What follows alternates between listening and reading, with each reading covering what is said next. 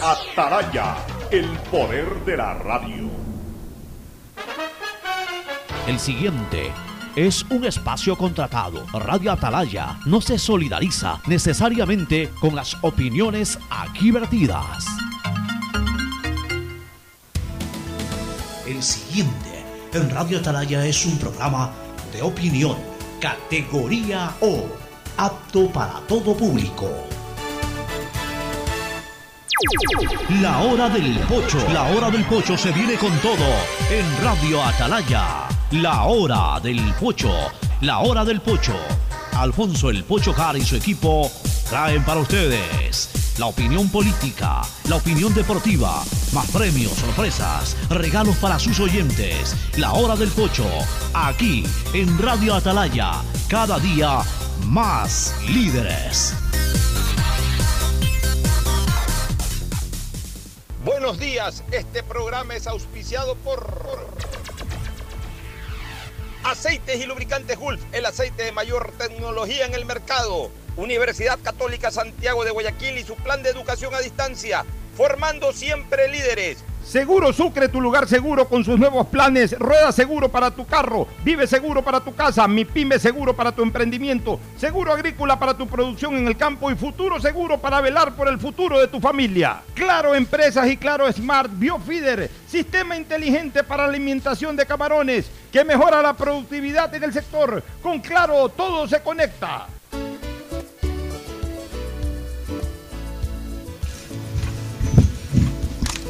680, sistema de emisoras Atalaya. En su año 77, Atalaya, Guayaquil y el Ecuador una sola cosa son. Por eso llegamos a la razón y al corazón de la población. Cada día más líderes, una potencia en radio y un hombre que ha hecho historia, pero que todos los días hace presente y proyecta futuro en el dial de los ecuatorianos.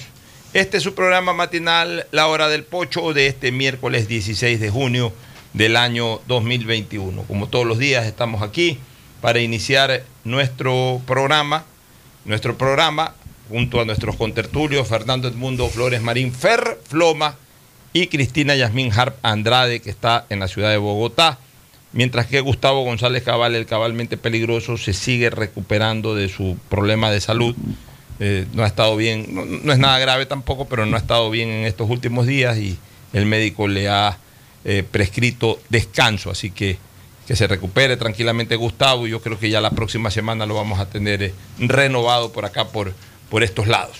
El saludo de Fernando Edmundo Flores Marín Ferfloma al país. Fernando, buenos días. buenos días con todos, buenos días Cristina, buenos días Pocho, ¿cómo vas?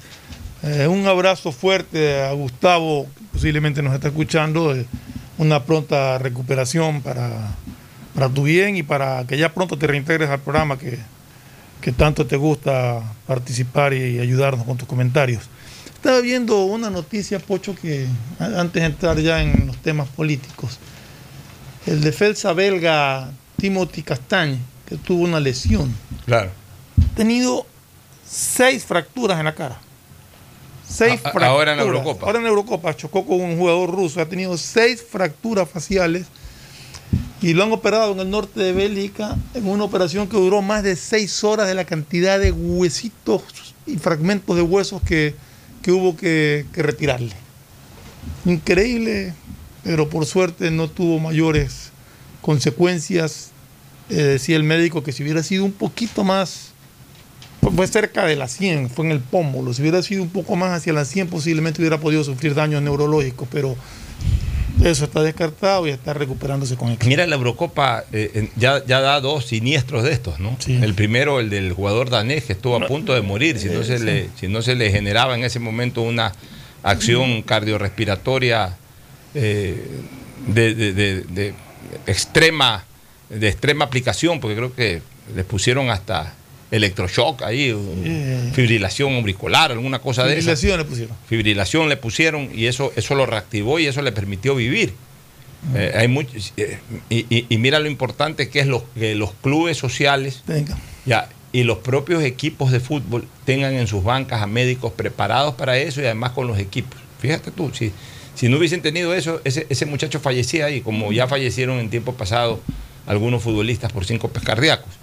Y ahora esto que tú estás contando. Bueno, vamos con Cristina Yasmín Harp Andrade desde Bogotá. Cuéntanos cómo está Colombia, tus primeras impresiones una vez que has llegado a, allá a la capital colombiana, cómo está el ambiente en Colombia, el ambiente político y en general cómo está la ciudad de Bogotá. Cristina, buenos días. Muy buenos días a todos los oyentes de Radio Talaya. Para mí siempre es un honor y un placer poder compartir con ustedes. Eh, buenos días, Fernando, Fer- Fernando Flores y Alfonso Harp. Eh, quiero también mandarle un gran saludo a Gustavo, esperando que se recupere pronto. Eh, lo extrañamos mucho aquí en el programa. Él siempre tiene aportaciones eh, muy buenas y muy atinadas. Eh, antes de entrar en lo de Colombia, también quisiera, yo, ya estoy, yo sé que se me está haciendo costumbre, pero quiero desearle feliz cumpleaños atrasado a mi tío Francisco Jiménez, que me enteré que ayer fue eh, su cumpleaños y cumplió 50 años. Así que a la distancia, un fuerte abrazo y feliz cumpleaños a mi tío Francisco Jiménez. Que de paso es asambleísta. Eh, Lo celebró en la asamblea. Así vi que lo había celebrado en la asamblea. un post. ¿Qué más Eh, que- eh, bueno, sobre lo sobre, Colombia, pregunté? la verdad es que la noche de ayer eh, Tú estás en aterricé- Bogotá, Cristina, ¿no? Llegué a Bogotá. La noche de ayer aterricé a eso de las 9 de la noche, por lo cual no he podido explorar mucho de la ciudad, pero eh, en la vuelta del aeropuerto hacia el hotel conversé bastante sobre la política aquí en, en- Colombia con el taxista y él me estaba comentando dos cosas de interés. La primera, de que eh, todas las semanas tienen un día los protestantes para salir a protestar. Eh, de hecho, hoy día miércoles es, un- es el, día que, que salen a protestar. Me estaba comentando él, así que me, pidió que vaya con cuidado. Eh, también me comentaba de que Petro está ganando mucho espacio, de que él ve mucho, eh, que ahora la gente habla mucho más de Petro y que lo ven como futuro presidente, lo cual para él es alarmante y para muchas personas que creemos eh, en, en- en el... eh, bueno, que creemos que, que un guerrillero no debería llegar al poder, pues también es preocupante. Y eh, otra cosa que me estaba comentando, que eso es más sobre la ciudad de Bogotá, es que su alcaldesa, la cual había llegado con mucha fuerza de que se pensaba que podía llegar a, eh, a postularse hasta para, para presidente, tal vez no en estas elecciones, pero a, a futuro, parece que ha perdido muchísimo peso porque eh, no está haciendo las cosas que prometió y se está dedicando más a la farándula y a las fotos que a hacer lo que había prometido hacer. Entonces eso me pareció muy importante ya que se la veía a ella como una figura eh, que podía destacar, tanto así que la, podía- la Claudia López, si no me equivoco, es el nombre de la alcaldesa de Bogotá. Eh, se llama Claudia, sí. Claudia López, me parece que sí. Bueno, pero qué interesante que hayas conversado con el taxista. Los taxistas son a veces los voceros de la ciudad. Sí, los taxistas son los que te dicen todo, te cuentan todo. Los taxistas son los voceros de una ciudad o de un país, en este Y caso. guardan muchos secretos. Voy en tantas conversaciones de gente. Claro. Oye, y, no, y ahí ya nos dio un reflejo, ¿no? Tres cosas, tres detalles importantes nos ha contado Cristina, que, que en Bogotá, eh, eh, o, o al menos en las ciudades colombianas, destinan un día para, la- Para las las protestas. protestas. O sea, no es una protesta diaria como cuando ocurrió aquí en el Ecuador en octubre del 2019. Inicialmente que era eran diarias, pero parece Pero que ahora, ahora ya las protestas se están Por concentrando. lo menos aquí en Bogotá. Eso es lo que él me dijo. No lo he, no lo he investigado, cosa que me comprometo a hacerlo para el día de mañana. Porque Bueno, lo que él me en estaba Cali, comentando eh, era solo hoy día. En Cali tengo entendido que sí son más frecuentes las protestas, uno de los puntos más altos. Cali, si no me equivoco, es Medellín, otra ciudad donde, eh, donde se generan bastantes protestas. Pero en Bogotá, como tú dices, creo que es un solo día a la semana y lo, lo del crecimiento de Petro pues, no nos preocupa solamente a los colombianos, sino que nos preocupa a todos en esta región. Ya, eso por un lado. Eh, por otro, no- nos dio el otro aporte o el otro punto que es muy interesante del crecimiento de Petro, ¿no? ¿sí? Que ya uno de aquí lo, lo- lo olfateaba, pero ya Cristina, eh, conversando con, con un taxista allá, le dio esa versión. Ahora, no quiere decir que lo que dice ese taxista es exactamente lo que es, pues ya es una versión. Ya Cristina a lo largo de todo este tiempo va a estar investigando sobre los potenciales candidatos presidenciales. Estamos cerca de las elecciones colombianas. El próximo, a- el próximo año son las elecciones en Colombia. Entonces sí sería interesante, Cristina, conocer cuáles son las figuras que se están proyectando como presidenciables con posibilidades allá en, en Colombia. Y en tercer Las lugar, elecciones en tú- Colombia son el próximo mayo 29 eh, del 2022. O sea, por estamos eso el a menos de próximo un año. año. Estamos Tú, a menos tú de un estás año. en hotel, Cristina. Ahorita estoy en un hotel. Ya, muy bien. ¿Y, Y, cómo está el clima? De hecho, no está tan frío como esperaba. y- y, bueno, como ya, ya de estas eh, ciudades serranas de, de- de- de- de esta parte andina ya no son tan Ya no frías, son como, tan eran frías antes. como antes, así. Quito, en los años 70, estar en Quito a las 12 del día había que andar abrigado. Eh, desde hace muchos años andar en Quito a las 12 del día tienes que andar eh, hasta con aire acondicionado en los carros. El calentamiento global. De hecho, ahorita estamos a una temperatura de aproximadamente 15 grados centígrados, pero no se siente frío. ¿O será que ya me acostumbré? No, ahí sí no Puede sé. ser también los segundos. Ya 15 grados centígrados no, no es tampoco una temperatura como para andar con aire acondicionado. O sea, eh, algo de frío sí ha de hacer. Seguramente ya estás un poco más acostumbrada por lo que vives en el frío, ¿no? Este, es- es- y, y lo de esta señora alcaldesa de Bogotá que parece que ha perdido espacio, pues bueno, no deja de ser también un detalle interesante. Entremos a un par de cosas, o algunas cosas mejor dicho, pero quiero comenzar con un par de cosas que, que sí me gustaría comentarlas. ¿no? El presidente Lazo ha suprimido mediante decreto que se dote de seguridad a los hijos de a los hijos del presidente y, y, eh, la noticia dice a hijos de expresidentes, no, a hijos de, de- en este caso del presidente de la República Y también de los expresidentes. y también pero, a los hijos de expresidentes. Bueno, claro. Pero, pero también a los, a, a- a los hijos del actual mandatario. También, sí, claro, de todos. o sea. Mira, yo, yo en ese sentido, eh, a mí me gusta no ver solamente el árbol, sino ver el bosque. Yo no estoy de acuerdo con esa decisión. O sea, posiblemente el presidente Lazo, eh, que, que lo hace con la mejor intención del mundo, por supuesto, eh, él, él- él puede darse ese lujo porque todos conocemos que él, eh, en lo familiar, en lo personal y sobre todo en lo familiar, él tiene un patrimonio importante. Sus hijos seguramente, si los tuvieran, eh, a lo mejor tienen eh, personas que, presten atención a su seguridad y, si, es que, si es que ellos creen necesario eso. Y si no creen necesario eso, pues bueno, no, no los usan, pero si quisieran hacerlo, pudieran pagarlo. Ya, pero hablemos de un presidente común y corriente, un presidente, o cualquier funcionario que tenga que ver con el manejo de la seguridad ciudadana, sea el presidente de la República, sea el ministro de- del Interior, o sea un gobernador, o sea un comandante de la policía, o un comandante distrital en donde verdaderamente se vea de que está enfrentando con absoluta fuerza a la delincuencia, yo sí creo pertinente que tengan seguridad. O sea, el Estado no puede, en ese- eh, no puede ahorrarse ese tipo de cosas cuando al contrario, más bien perjudican al Estado, porque eso debilita la posición de lucha del funcionario contra la, contra la inseguridad ciudadana. O sea, si yo fuera ministro del Interior y entro a rajar con toda la delincuencia, yo lo mínimo que le puedo pedir al Estado es que me le dé seguridad a mi familia, a mi familia más cercana. Si yo fuera presidente de la República y entro a rajar con todo contra la seguridad ciudadana, contra la inseguridad ciudadana, o sea, contra la delincuencia, yo requeriría que, que mi familia esté protegida, incluso más que yo. Si yo fuera comandante de policía y entro a rajar con todo y soy una imagen viva de la lucha contra la delincuencia, merezco que mi familia más cercana tenga una protección especial. ¿Por qué? Porque los delincuentes para vengarse, para desquitarse a quienes buscan, buscan a tu familia, pues. buscan a tu mujer, buscan a tus hijos, buscan a tus nietos. O sea, eh, es mi manera de pensar. O sea, las cosas no tienen que ser vistas de una manera muy general, sino de una manera muy particular. O sea, yo estoy de acuerdo que no tiene por qué tener seguridad eh, eh, la familia del ministro de Turismo, ni siquiera el mismo ministro de Turismo, o, de Trabajo, o de Agricultura de repente. Pero, pero las personas que tienen, que toman decisiones de lucha contra la delincuencia, tienen que tener protegidas a sus familias, comenzando por el presidente de la República, siguiendo por el ministro del Interior, por los gobernadores, especialmente en los, sectores más conflictivos y, y en donde verdaderamente se vea una lucha eh, tenaz contra la delincuencia.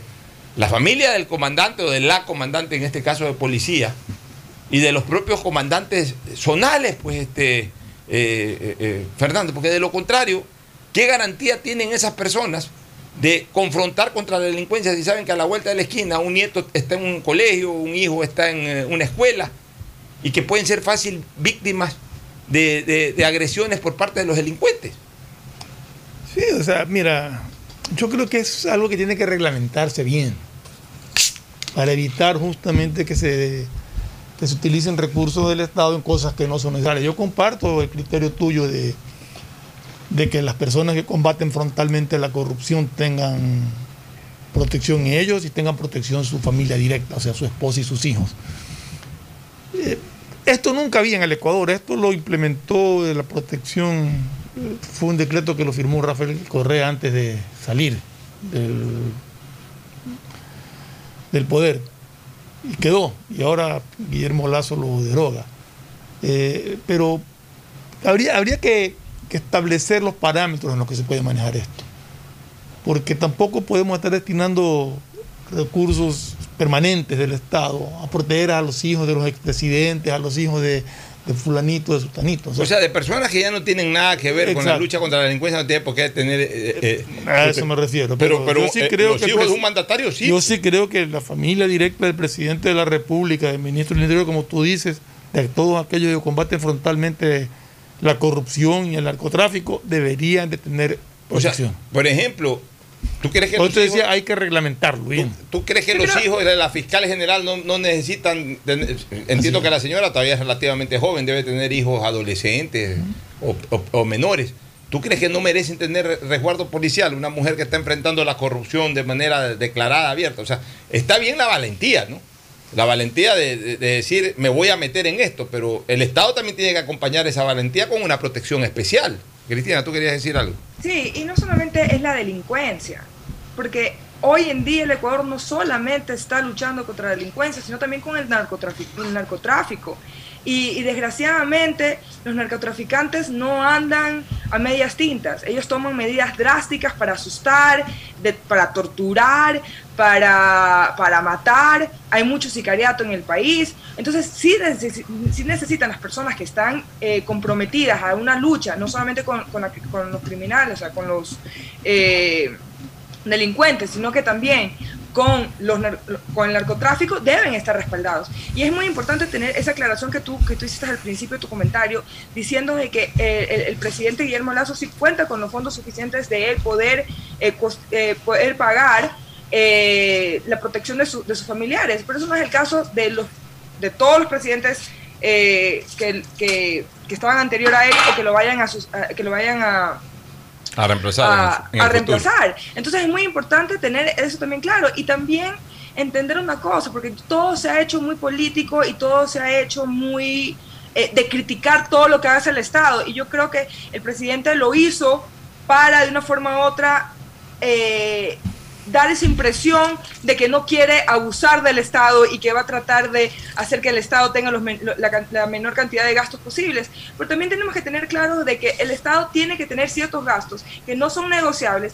que son necesarios para que, para que el presidente, para que los ministros o, o en este caso el fiscal, los policías, eh, la gerente, de, o sea, el que maneja la administración de la, de la policía, puedan sentirse que están, que tienen las herramientas suficientes para ir a luchar, porque tampoco se los puede mandar a la guerra con un palo.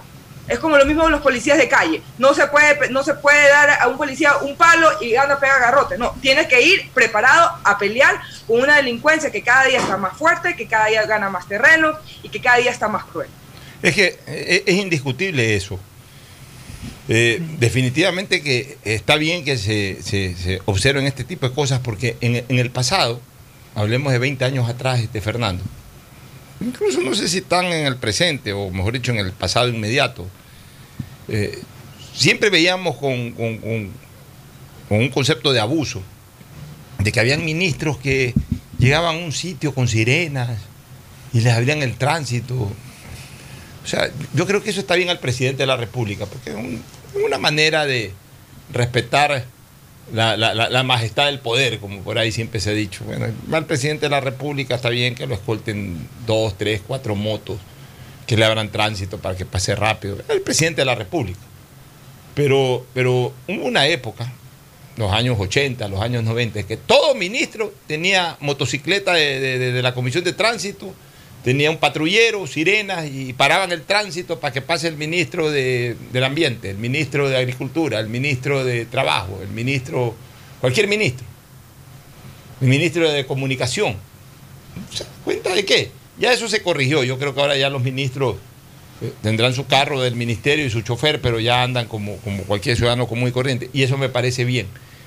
Pero en el tema de seguridad, en el tema de seguridad, yo sí creo que, vuelvo a repetir, hay funcionarios, o hay en este caso mandatarios como el presidente de la República, y funcionarios como los gobernadores, los comandantes de, policía, los ministros del Interior, que si verdaderamente enfrentan a la delincuencia y establecen una política de persecución a la delincuencia y de contrarrestar los efectos de la delincuencia, necesitan tener una protección especial. Incluso la, eh, puso un ejemplo, la propia fiscal general de la Nación. O sea, es gente que tiene que estar protegida, que tiene que estar custodiada por el Estado. Yo creo que si se llega a. Ellos, y- ellos y sus familiares Si cercanos. se llega a reglamentar bien esto, de quiénes son las personas que, que tienen este tipo de protección pagada por el Estado, el costo no es significativo en función de decir, eh, mira cómo botamos la plata. Yo creo que es una inversión en, en respaldar la gestión de un funcionario que está combatiendo con gente peligrosa y, repito, cuestión de reglamentarlo para saber exactamente quiénes son los que pueden recibir Incluso- este beneficio. Incluso, incluso, mira, incluso no necesariamente tiene que ser un solo, solo un presidente de la República, un ministro del Interior. El director de las cárceles. Por eso digo, hay que reglamentarlo. El director de las cárceles puede ser producto de un chantaje. Viene, viene el caporal X y, y- y- le quiere imponer algo al director de las cárceles. ¿Sabes qué? No, yo quiero esto acá, o quiero estar en este pabellón, o quiero que mi gente esté acá, y el director de las cárceles se niega, por ejemplo. Ah, te niegas. Ah, sí sabes que tu hijo estudia en tal escuela. ¿Qué va a hacer el director de la cárcel? El director del régimen penitenciario. ¿Qué va a hacer? Dime qué va a hacer. O sea, gana 4 mil dólares, 3 mil dólares. ¿Tiene para pagar un guardaespaldas con ese sueldo? No tiene como pagar un guardaespaldas a su hijo. Necesitará que el Estado le proteja a su familia. Si es que él verdaderamente va a cumplir una función encomiable dentro de eso, que es lo que queremos. Pues ¿cómo le podemos exigir al, director de un régimen penitenciario de que ponga, ponga orden en la penitenciaría, ponga a los delincuentes en su lugar, eh, sea enérgico cuando tenga que ser enérgico? Si el pobre hombre eh, anda en su carrito, sale en su carrito y va solito y llega a su casa y su mujer está solita y sus hijos están solitos. O sea, todo eso hay que pensarlo, ¿no? Por eso yo digo, en estos temas de seguridad a mí me gusta ver el bosque, no me gusta ver el árbol. Con todo respeto, no estoy de acuerdo con la decisión del presidente de la República porque a lo mejor eh, él considera de que eh, a, nivel familiar no necesita que sus hijos este, tengan una protección especial y yo respeto esa decisión del presidente en ese sentido, pero, pero vuelvo a repetir, a mí me gusta ver el bosque, no el árbol. Asimismo, podrán haber futuros presidentes o funcionarios de su propio régimen que estén comprometidos con la lucha contra la delincuencia, que para llevar adelante esa lucha sí necesitan una protección especial para ellos y especialmente para sus familias, sus familias muy cercanas, que son en este caso esposa e hijos. Pero es mi punto de vista. Sí, sí. Yo, como te digo, lo comparto, pero yo lo reglamentara para que quede muy claro quiénes son las personas que pueden acceder a este beneficio. Y no puede, porque no se puede tampoco estar destinando Ah, no, eso sí. Y nada de ahí sí, ya hijos expresidentes. exacto, no. eso nada tiene nada que ver. Eso no tiene Es nada mientras que esté ver. en funciones y listo. Mientras esté en No, pero a ver, ahí, ahí, ahí yo discrepo contigo, porque no, o sea, ¿tú qué crees? Que van a castigar a una persona, digamos que alguien se pelea con el cartel, me invento, de Jalisco, ya que, que, ten- que tiene sus raíces en Ecuador. ¿Y tú qué crees? Que una vez que el presidente salga no lo van a mandar a, a- no lo van a mandar a, o ya sea a matar o, a- o a- o a secuestrar a un hijo, todo en, en tipo de venganza? Cuando la, vas a pelear sí debería haber un, un- un tiempo prudente después de, de haber ejercido un cargo público. De hecho, por lo menos yo sé que en Estados Unidos el Secret Service, el secreto secre- el secreto, a los expresidentes, no a sus familias, pero sí a los expresidentes, es hasta el día que se muera el, el que fue presidente en su momento. Me parece a mí que es algo... Pero es al expresidente, eh, no a los familiares.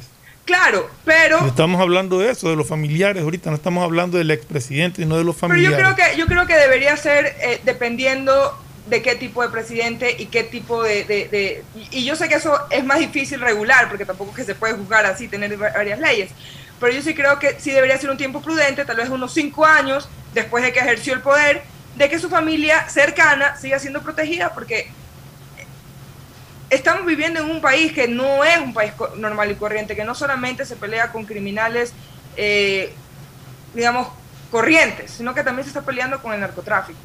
Y lamentablemente el narcotráfico no perdona, los narcotraficantes son gente de, de la peor categoría, entonces no es justo tampoco que una vez que termines tu trabajo, el día siguiente ya quedes desamparado, yo no creo que así debería funcionar. Pero esa es mi humilde opinión.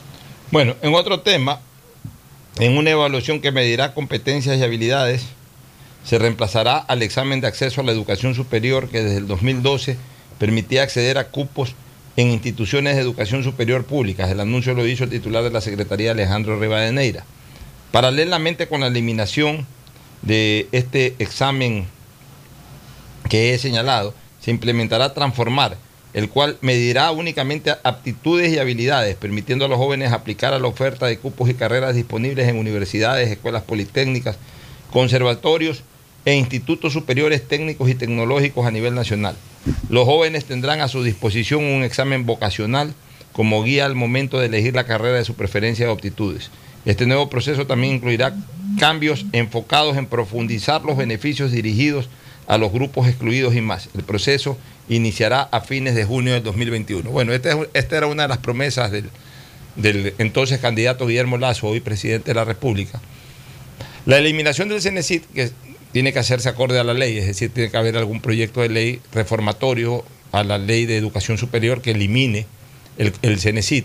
Pero por lo pronto, una de las cosas que justamente invocaba el presidente de la el candidato a la presidencia de la República, el precandidato a la presidencia de la República y hoy el presidente de la República, Guillermo Lazo, era permitir que los jóvenes accedan a la educación superior acorde a su vocación y no a la imposición que establecían esas reglas que en un momento determinado negaban, esas reglas negaban eh, el camino por el cual tú te sentías atraído y te obligaban a transitar por otro camino académico. Entonces, eh, e, es una muy buena decisión que va en, razón del cumplimiento de una promesa, pero por sobre todas las cosas de mejorar la educación superior en el país. Pero repíteme eso que, que habla de, de unos cursos para orientar la vocación, algo así decía. Que una evaluación va a medir las competencias y habilidades y esto va a reemplazar al examen. O sea, a la gente la van a evaluar. Bueno, como era No, no, no, no, algo de orientación de... Ya, paralelamente con la eliminación de ese examen que había antes, se implementará Transformar, el cual medirá únicamente aptitudes y habilidades. No, no, Sigue, sigue. Ya, aptitudes y habilidades, permitiendo a los jóvenes aplicar a la oferta de cupos y carreras disponibles en universidades, escuelas politécnicas, conservatorios e institutos superiores técnicos y tecnológicos a nivel nacional. O sea, se va a evaluar al joven universitario. Y a partir de que se lo evalúe al joven universitario, se, se, va a respetar su vocación. Y eso de alguna manera existió, por ejemplo, en las instituciones privadas, hablemos de la Universidad Católica, yo estudié medicina, ingresé a la Facultad de Medicina hace 37 años, no terminé de ser médico. No, mi, mi, mi, pregunta era referente a ese examen vocacional que dice en el último párrafo. Ya, los jóvenes tendrán a su disposición un examen vocacional. Vocacional. Ya. Como guía al momento de elegir la carrera de su preferencia o aptitudes. Este nuevo proceso también incluirá cambios enfocados en profundizar los beneficios dirigidos a los grupos excluidos y más. O sea, examen vocacional quiere decir una especie de, o sea, no obligación, sino de orientación hacia dónde puedes desarrollar mejor tus habilidades. Ya, pero no va a ser un condicionamiento para tomar la carrera. No, no va a ser una obligación.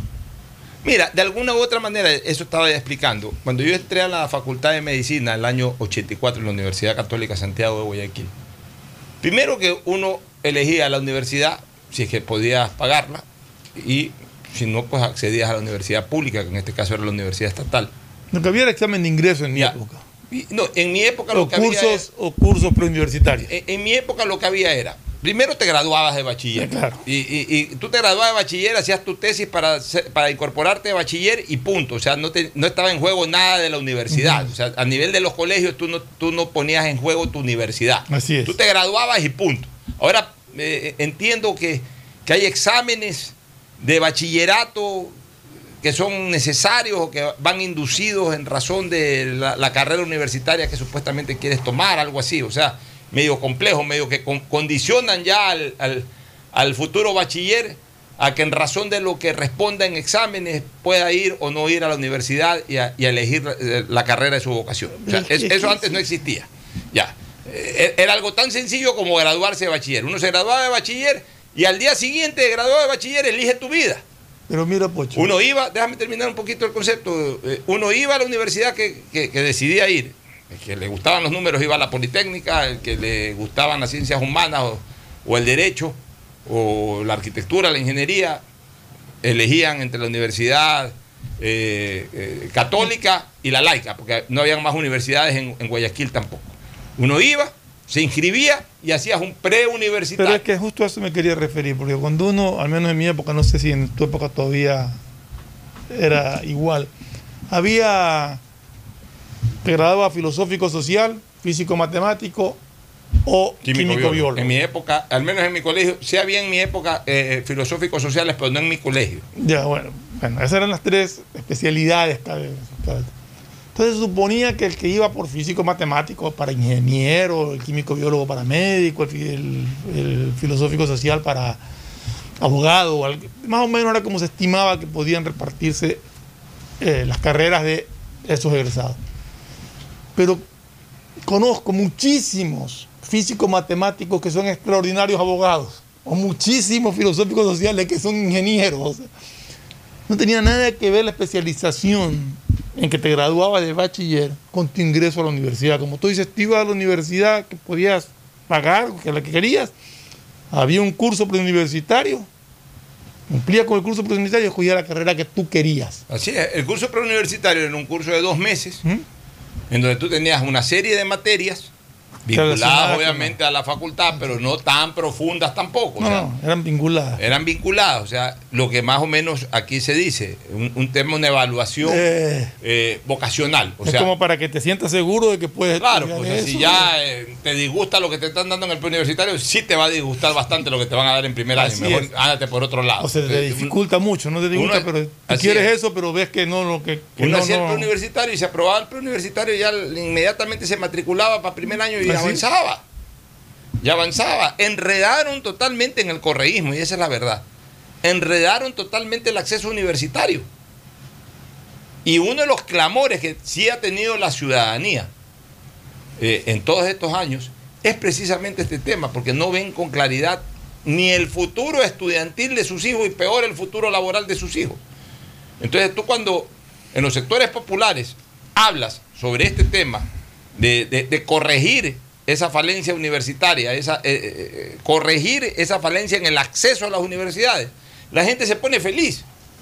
¿Y por qué la gente se pone feliz? Porque todo el mundo, por más pobre, por más humilde que sea, o que vive en un sector humilde, todo el mundo quiere tener un hijo que pueda ser médico, que pueda ser abogado. O sea que al final de cuentas, eh, la persona adulta, ¿qué dice? Ya yo no pude ser más de lo que soy. Ya yo soy un albañil, soy una cocinera, soy una eh, servidora doméstica, soy por aquí una costurera, soy una artesana. Yo ya no pude más, pero, pero si mi hijo puede ser médico, mi hijo puede ser abogado, mi hijo puede ser ingeniero, qué felicidad sería. Entonces, con todas las trabas que habían para eso, la gente estaba decepcionada. Entonces, eh, creo que el presidente Lazo no solamente que está cumpliendo una, una promesa de campaña, sino que está acertando en el sentido de comenzar a destrabar ese acceso a las universidades que lamentablemente durante los últimos años se vino dando en nuestro país. ¿Algún comentario, Cristina, sobre el tema? Bueno, no, solamente referirme que eh, en otras partes del mundo pues también no es, es, como, como es ahorita en el Ecuador. Yo, yo de hecho sé que, por ejemplo, en, en España, para poder ingresar a una escuela pública, uno tiene que hacer un examen y dependiendo del porcentaje eh, que tú saques, puedes, puedes estudiar diferentes materias. Lo sé por mi prima Valeria, que recién ingresó a la universidad y bueno, ella también tuvo eh, ese problema y en los Estados Unidos de hecho, también se funciona de una manera no similar, pero más o menos eh, que sí filtra a los estudiantes. Eh, por eso tienen que tomar para poder entrar a cualquier universidad, ya sea público o pagada, un examen que se llama ACT o, o SAT, que es para ver más o menos su puntaje y dependiendo su puntaje eh, puedes acceder a diferentes tipos de A universidades. ver, pero no Muchos es, de no, ellos- no es como es acá, Cristina. Acá te dicen lo que tienes que estudiar. Tú vas a dar un examen y eh, para porque quieres estudiar medicina y resulta que te dicen no, usted no usted no está para medicina, usted está para que vaya a estudiar eh, Ah, gastronomía. claro, no. En O sea, España, que yo sepa, lo que me comentó mi prima es de que ella tiene una lista, puede escoger hasta cinco carreras. Y de esas cinco carreras, eh, dependiendo su puntaje, le dan cupo para cualquiera de esas cinco carreras. Bueno, Eso es lo que me he comentado. yo más bien pienso que eh, volver a la vieja usanza, volver a- a- al, al viejo esquema es positivo. Es decir, que la gente elija qué es lo que quiere estudiar. Y si no está preparado para eso o no da para eso, solito se vota. Sí. Oye, en la facultad, eso sí, la máxima exigencia ya dentro de la, de, de la, de la academia. Eso sí, o sea, dentro de la facultad, los profesores, los más enérgicos posibles, los más drásticos posibles, los, los más impermeables posibles, desde el punto de vista de dejar pasar a cualquiera, sino que Claro. sean muy exigentes en la formación académica. Y es la mejor manera, porque de esa manera o de esa forma, el que entra a estudiar medicina simple y llanamente se da cuenta que, que- que- que- que no le alcanza su capacidad o realmente esa no es su vocación. Pues a lo mejor alguien que sí, quiero, quiero estudiar medicina porque me gusta curar gente, ah, te gusta curar gente, ya, pues no me gusta leer. Si no te gusta leer, no, ti- no tienes cómo estudiar medicina. Pues, ok, anda, haz un preuniversitario, haz una evaluación vocacional. Ya lo tuyo es la medicina, ok, perfecto. Pero en primer año se va a dar cuenta que si no le gusta leer, no puede estudiar medicina. Tiene que pegarse cuatro tomos de textil a target. ¿Cómo va a estudiar Y medicina? no, y no se puede. si no le gusta leer. O- no, se, no se puede obstaculizar el ingreso a la universidad de nadie. O sea, es un derecho que tienen todos los estudiantes ya graduados de bachiller y lo que hay que ver es analizar los cupos que, que disponen las universidades. Eso sí es un problema porque es- ese sí es un limitante, los cupos que te pueden ofrecer las universidades. Ahora- y ahí yo sí creo que tiene que venir una evaluación de los mejores estudiantes, sean los que tengan acceso a esos cupos, que son los que sabemos que van a poder. Y, rep- y- y- y el Estado tiene que también comenzar a crear más universidades, porque tampoco se puede tener tampoco Oh, oh, yo- yo universidades más, que, más, que, públicas. más que universidades, yo, me, yo diría que aquí debería de haber muchas más carreras técnicas. Ya, pero Fernando. El, el- el- el ecuatoriano es muy hábil con sus Pero- manos, es muy ya, creativo. pero o sea, para eso- yo creo que carreras técnicas sería muy interesante Ya, desarrollarlas. pero acá. para eso necesitamos ir evolucionando con el tiempo y con nuestra, nuestro impacto demográfico también. Pues. O sea, en los años 40 y 50, en Guayaquil, la, la universidad alcanzaba con la vieja casona universitaria. O sea, con, con el edificio ese que hoy prácticamente es un museo de la universidad y de, y de eventos oficiales de la universidad que queda ahí en el centro de Guayaquil, Mm. frente a lo que antes era el, el- el- el asilo Man, En la calle Chile. Chile. Bueno, eh, con eso alcanzaba. Ahí estudió mi padre, por ejemplo, medicina. Ahí estudiaba todo el mundo. Ahí, ahí- en, esa casona eh, se desarrollaban todas las facultades. ¿Por qué? Porque en esa casona entraba toda la gente que necesitaba estudiar o que quería estudiar o que estudiaba en la, en la universidad estatal. Perfecto. Llegó un momento en que fue creciendo la población universitaria y ya no alcanzaba esa casona. ¿Qué se hizo? Se compraron los, eh, o, o se expropiaron, yo no sé cómo finalmente se, se- se planificó el desarrollo de lo que hoy se llama la ciudadela universitaria. Se hicieron varios edificios para varias facultades, en donde ya en esa época entraban mil veces más las personas que estudiaban y que asistían a la casona universitaria. Ok, perfecto. Y hemos tenido y tenemos todavía eh, eh, esa ciudadela universitaria, pero ahora con 200 o 300 veces más la población de la que teníamos cuando se creó esa ciudadela universitaria que habrá sido más o menos a mediados de los 60 o a inicio de los 60. Hoy, a inicio de los 60 Guayaquil era una ciudad con 600 mil personas. Hoy Guayaquil es una ciudad, quizás no 100% residencial, pero es una ciudad de 3 millones de personas. O sea, de gente que viene, gente que va, gente que viene de Durán a estudiar, gente que viene de Daule a estudiar, gente que viene de San Borondón a estudiar, gente que viene de otros lados a estudiar. Y que van y vienen, vienen y van. O sea, tenemos una población general de 3 millones de personas que, que- que- que circulan por Guayaquil todos los días. Más allá de que si viven o no, circulan por Guayaquil todos los días. Ya.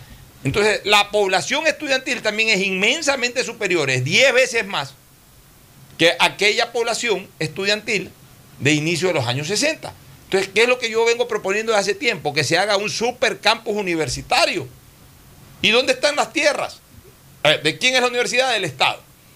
¿Qué tierras tiene el Estado en este momento? Los Samanes, el Parque Samanes. En el Parque Samanes hay 300 hectáreas y han sido ocupadas solamente 5 o 6 hectáreas. Pone 10 hectáreas. Hay 200 hectáreas disponibles para mil y un proyectos más del Estado. De esas 200 hectáreas más, coge unas 15 hectáreas, 20 hectáreas, y destínalas a un gran campus universitario, como los que hay en los Estados Unidos, por ejemplo, que tengan facultades grandes, múltiples, incluso para desarrollar todas estas áreas técnicas que tú muy acertadamente eh, observas, que haya eh, campos deportivos, estadios, coliseos, etcétera, para que verdaderamente la población universitaria no solamente que entre y pueda estudiar, sino que lo haga con facilidad y lo haga con agrado y pueda participar en otras cosas paralelas a la formación, como es también el rendimiento deportivo.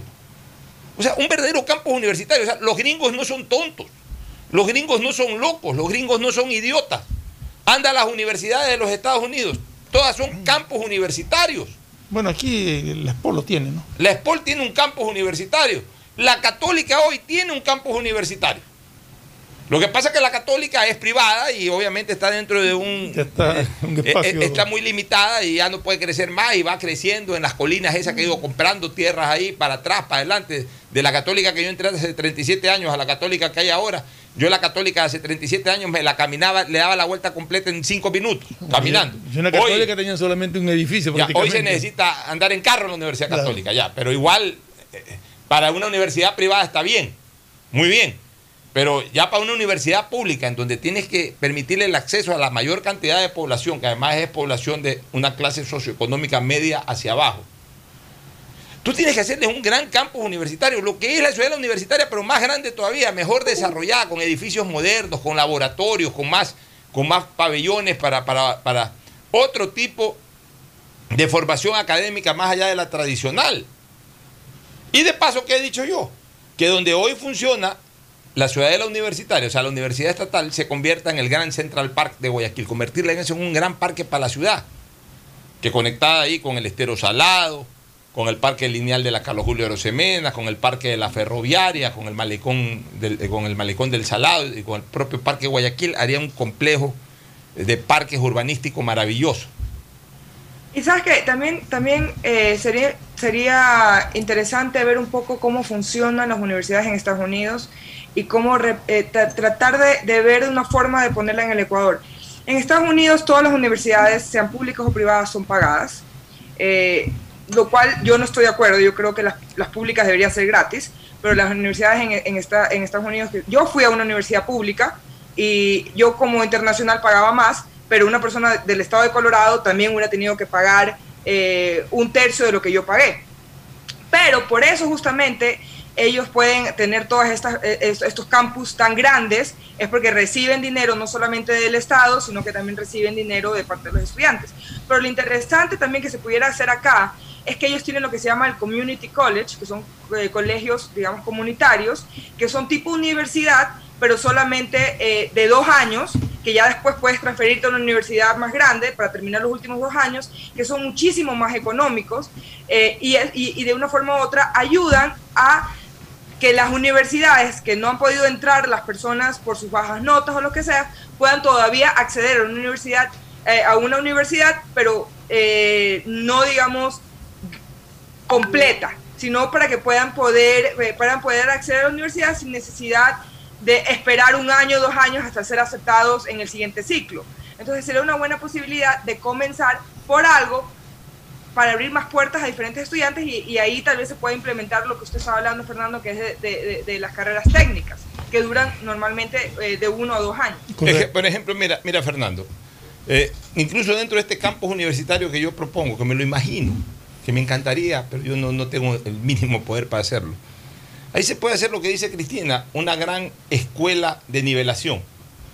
Una gran escuela de nivelación, ahí mismo, en el mismo campus. Es decir, la gente que por alguna razón eh, no, terminó de salir bien formada de los colegios especialmente de los colegios públicos, en donde todos sabemos que la formación a ratos es deficiente, que en esas escuelas tomen clases, asimismo gratuitas, pues, justamente es universidad pública, en esas escuelas tomen eh, clases gratuitas de nivelación durante seis meses, para poder ir un poquito más afilados y, tomar inmediatamente, tomar inmediatamente la carrera universitaria de su vocación.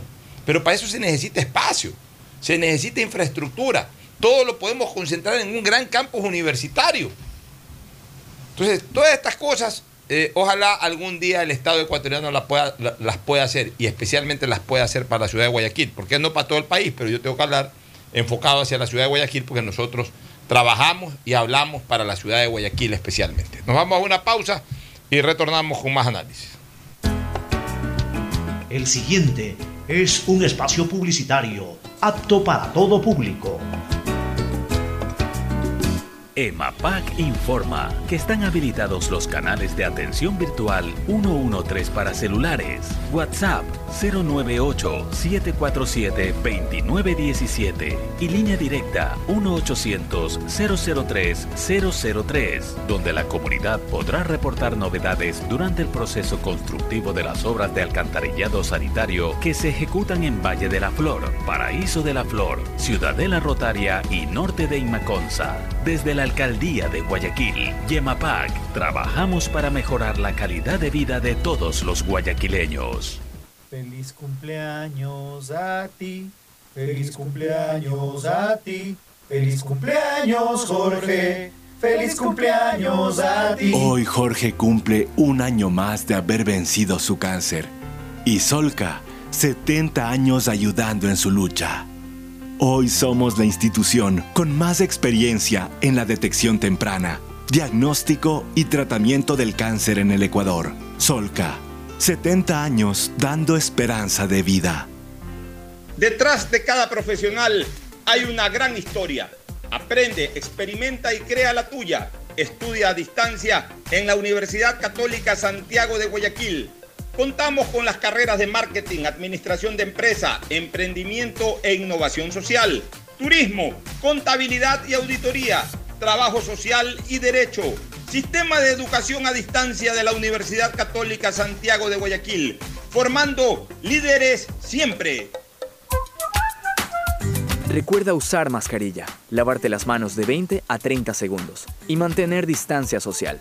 La pandemia no se ha terminado y cuidarnos es un compromiso de todos. Un mensaje de Urbaceo y el municipio de Guayaquil.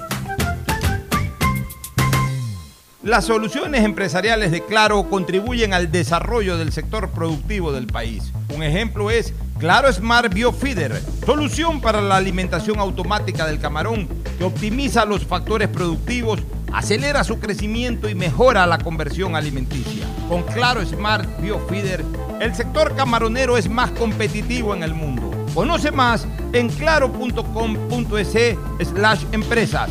Con Claro, todo se conecta. Tu hogar es el centro de reuniones donde nace el amor y donde vives los momentos inolvidables con tus seres queridos. Convive seguro, seguro de hogar.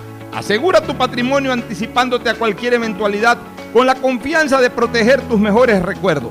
Para mayor información, contáctanos al 1-800 Sucre conmigo 782732 o cotiza con tu broker de confianza. Somos tu lugar seguro. EMAPAC informa que están habilitados los canales de atención virtual 113 para celulares, WhatsApp 098-747-2917 y línea directa 1-800-003-003, donde la comunidad podrá reportar novedades durante el proceso constructivo de las obras de alcantarillado sanitario que se ejecutan en Valle de la Flor, Paraíso de la Flor, Ciudadela Rotaria y Norte de Inmaconza.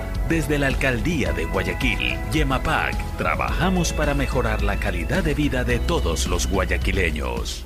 Nuevas obras para Guayaquil. 122.000 nuevas tablets entregadas se suman al programa Generación Digital, beneficiando hasta ahora a un total de 149.500 estudiantes. Seguiremos entregando muchas más para que cada vez más alumnos puedan estudiar y conectarse a clases en línea con la mejor tecnología. Tu bienestar es primero. Por mi De Guayaquil. Si quieres estudiar, tener flexibilidad horaria y escoger tu futuro, en la Universidad Católica Santiago de Guayaquil trabajamos por el progreso en la educación, ofreciendo cada día la mejor calidad. Estamos a un clic de distancia. Contamos con las carreras de marketing, administración de empresa, emprendimiento e innovación social, turismo, contabilidad y auditoría, trabajo social y derecho. Sistema de Educación a Distancia de la Universidad Católica Santiago de Guayaquil, formando líderes siempre. Hay sonidos que es mejor nunca tener que escuchar. Porque cada motor es diferente. Desde hace 104 años, Lubricantes Gulf mantiene la más alta tecnología y calidad en línea de aceites para motores a diésel y gasolina. Está hecho con una fórmula especial para dar excelente protección a todo tipo de motores, evitando el desgaste prematuro de pistones, anillos y árbol de levas, ayudando a mantener limpio el motor y libre de depósitos que se forman por las altas o bajas temperaturas. Dele a su motor lo que se merece. Lubricantes Gulf, la más alta tecnología en lubricación. 104 años preservando la vida de su motor. Lubricantes Gulf. Gulf es más lubricante.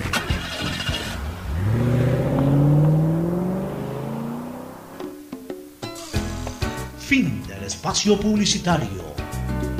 Usted está escuchando un programa de opinión, categoría O, apto para todo público. Bueno, retornamos, este, Fernando, eh, viendo, viendo los precios del, del combustible, la, la gasolina super ya, ya superó la barrera de los 3 dólares. Sí, estaba. 3 dólares ya 20. tiene algún 3, 3, 19, 3, Tres dólares. 199, sí, 3, 320. 3.26, ya, 3.26 el galón. La gasolina extra, que es la común, está en 2.09, es decir, casi 2 dólares con 10 centavos. Fuerte. En la medida en que, en que esto eh, vaya subiendo, realmente se pone un poquito pesado ya, para el bolsillo de la gente. ¿no? Son precios establecidos en base a una banda, pero creo que son mensuales, rigen para el mes. Pero el, el gas- el precio de la gasolina super tengo entendido que es un precio sugerido.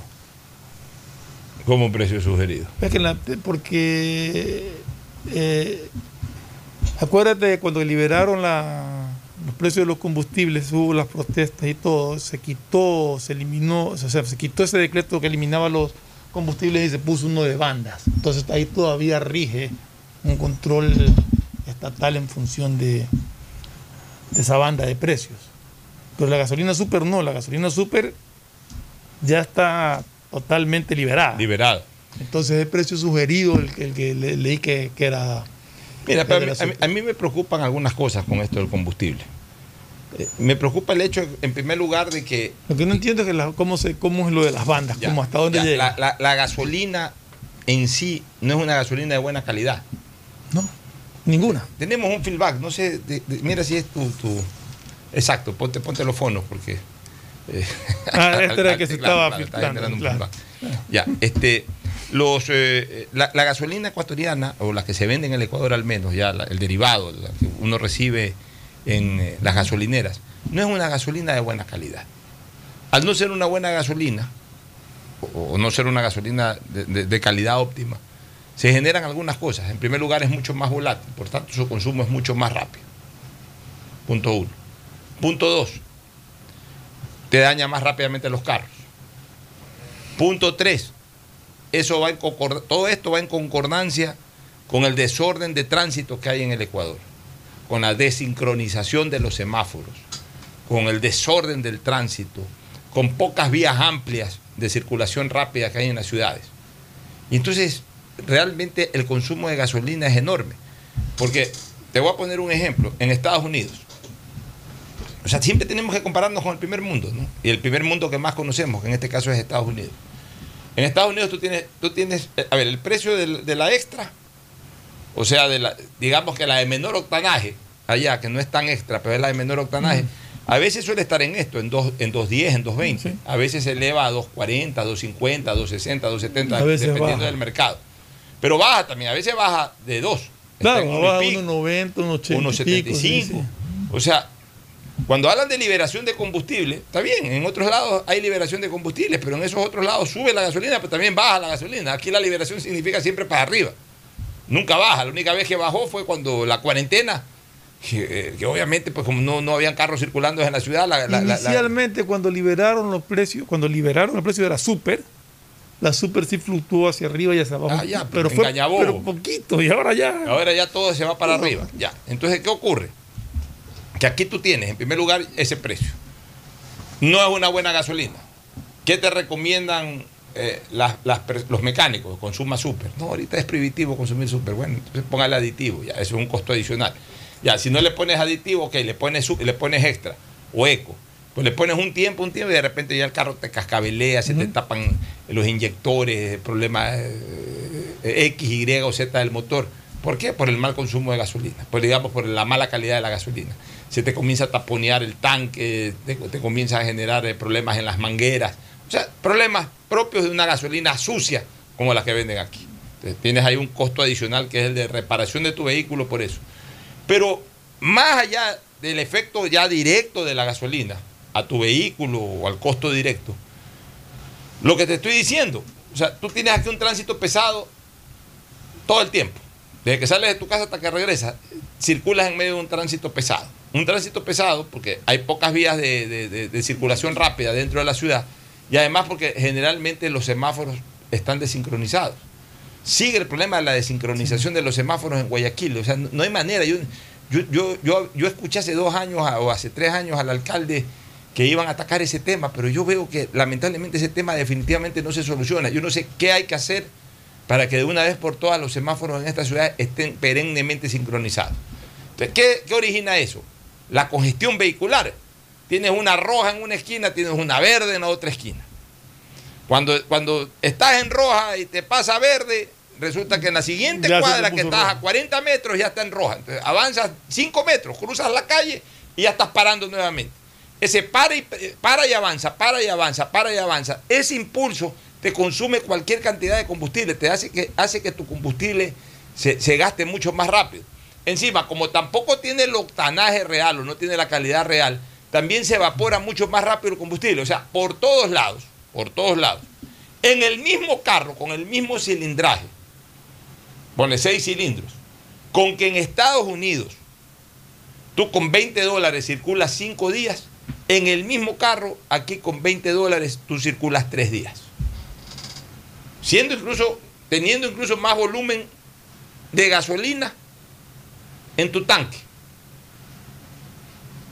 Teniendo mayor cantidad de gasolina en tu tanque. Sin embargo, se te gasta mucho más rápido la gasolina que, por ejemplo, en Estados Unidos con- en, un carro del mismo cilindraje y- y- y- y con la misma cantidad de dinero. Entonces, realmente eh, es complicado para, para- para el conductor ecuatoriano eh, eh, con, con estos precios. ¿no? Ahora, los técnicos en la materia, ¿qué dicen? Que una de las maneras de subsanar la, eh, el déficit económico de este país era transparentando y, y- y Según estudios que han hecho. estableciendo precios reales. Según estudios que han hecho, pues el subsidio favorece no a la clase eh, más pobre del país, sino a la clase media o más alta. Establecieron hasta porcentajes. El otro día leía un, Pero a ver, un artículo de eso- pero. Pero eso es una verdad eh, discutible. Te- te digo lo que- digo lo que se basa, verdad ¿no? discutible, sí, porque las clases más eh, bajas del país, de lo socioeconómico hablando, usan buses. O sea, sí, pues usan buses. O sea, ¿cuántas personas, ¿cuántas personas en Guayaquil se movilizan a través de buses? 250 mil personas, 300, ponle 500 mil personas se movilizan en buses. 600 mil personas se movilizan en buses. En los diferentes buses por todos lados. Claro, Ya se Metrovía, movilizan. etcétera, etcétera. 600 mil personas. ¿Cuántas personas se movilizan en vehículos? 400 mil personas. Ya, está bien. O sea, pero, pero, eh, o sea, pero esa no, eh, pero no es que tenemos que, eh, y es obvio, pues entonces si decimos, ah, no, es que el subsidio del combustible está ayudando a las personas que tienen más, más eh, eh, capacidad económica. Sí, pero está ayudando a las personas que tienen más capacidad económica, aquellas que están un poquito por arriba de los estados de pobreza. Pues no es que tampoco son ricos. Y el problema también, O, Pocho, o sea, ¿sí me entiendes? O sea, una- un señor de la Alborada, vamos hablando criollamente, un señor ¿cuántos- de la Alborada que, que gana 1.200 dólares mensuales, tiene su carro. ¿Cuántos y tiene su carrito chiquito. ¿Cuántos carros de, de anteriores de fabricación al año 2000 ruedan en Guayaquil? Y esa gente no es que tiene plata. Ya, entonces no es, que, no es que se está un subsidiando a los- para comprar un carrito. No es que se está subsidiando a los que más tienen, porque esa frase, los que más tienen, diera la impresión de que de todos los que tienen, estos son los que más tienen. Diera la impresión como que estamos apuntando el concepto hacia los millonarios, a- hacia los supermillonarios, a los riquísimos. No, señores, los que más tienen no son los que se benefician de esto, porque los que más tienen, ¿qué serán? 10 mil personas que, que son los que más tienen, que andan en carros, y hasta quizás menos, 10 mil carros de esos, quizás menos. Eh, la mayor cantidad de gente que anda en carros es gente de clase media. La clase media es la que más eh, eh, carros en cuanto a cantidad tiene, porque, porque todo el mundo, no todo el mundo, pero un alto porcentaje de la clase media tiene su carrito. Tiene su carrito, hace, hace el esfuerzo para tener su carrito, su carrito que le costó 8 mil dólares, 9 mil dólares, 10 mil dólares, su carrito usado, que lo compró ahí en 4 o 5 mil dólares, que está metido en el taller todo el tiempo, pero tiene su carrito. Pero eso no, es, eso no son los que más tienen. O sea, puede ser que tengan más que aquel que definitivamente eh, gana, tiene un ingreso de 100 dólares mensuales o de 200 dólares mensuales porque es vendedor ambulante, etcétera, y que se transporta, o un obrero que de repente gana 400 dólares mensuales y no tiene para comprarse un carro, anda en bus, o anda en bicicleta, o anda en moto. Ya, sí, puede ser de que esa persona tenga más que aquel, o sea, el del nivel más bajo de ingresos. Pero eso no quiere decir que es el que más tiene. O no es que, no es que los precios que antes se manejaban subsidiados beneficiaban a los que más tienen, no. Lo- Los precios subsidiados ayudaban a las personas que tienen vehículos. Y las personas que tienen vehículos no necesariamente son los que más tienen, sino que dentro de las personas que tienen vehículos hay un porcentaje absolutamente mayúsculo superior a los más ricos, que es otra cosa. Entonces, yo siempre estuve en desacuerdo con eliminar el subsidio del combustible. Porque tampoco podemos terminar de reventar la economía. Pues, ¿no? y ya cuando estamos hablando de precios de combustible de 2 dólares, la extra o la super, ya es complicado para la gente esto. Porque ya necesitas Sí, lo que pasa poner es que 10 también- galones y son 20 dólares y esos que 10 galones se te van en dos días y medio, tres es que días. también hay que disciplinarse un poco. ¿no? Aquí la gente eh, y- agarraba el carro para salir a pasear y dar vueltas y dar vueltas y dar vueltas. O sea, ese tipo de cosas tienes que irlas regulando. No puedes. eh, o sea, si tienes una gasolina, que hay que pensar también en función de lo que de lo que le cuesta al Estado esto. Entonces, poner eh, un subsidio de gasolina para gente que sale a pasear en el carro y a dar 50 mil vueltas en el carro sin, sin saber qué hacer, porque no tiene nada que hacer en su casa, sale a pasear en el carro con una gasolina subsidiada. Entonces, ese tipo de cosas también hay que sopesar. Hay, hay, hay, hay tanto que analizar en esto. Pero eh, para eh, tratar de tenemos que reflexionar en una cosa, Fernando. Ya no es, ya no, Ya ya, no estamos viviendo momentos como antes, Como por antes. varias cosas. Sí, exacto. En primer lugar, porque ya no genera ningún placer salir a pasear con un Como tránsito. está, como está, sí. Es verdad. Y eso podría darse los sábados y domingos, pero de lo que uno más o menos ve, la gente lo que va es a sitios puntuales. O sea, si ya pues, un sábado o un domingo te vas a un restaurante, te vas a jugar un partido No, de fútbol o algo, tienes que ir en tu carro, pues no. Pero yo no veo gente que anda dando vueltas. Antes sí. O sea, te lo digo yo, que de muchacho sacaba el carro para irme a pasear. Decíamos la famosa frase para irnos a vacilar. ¿Te acuerdas? Dando vueltas por todo. Andábamos vacilando, andábamos, eh, tres, cuatro amigos, vamos a vacilar, y, eh, ahí sí andábamos rodando el carro por todos lados, eh, viendo, viendo qué, hace- qué hacíamos por ahí, o a quién pescábamos por ahí desde el punto de vista del vacile, ya me entiende la gente. Ahora ya no, ahora ya la gente usa el carro para ir puntualmente a un sitio, o a comprar una cosa, regreso.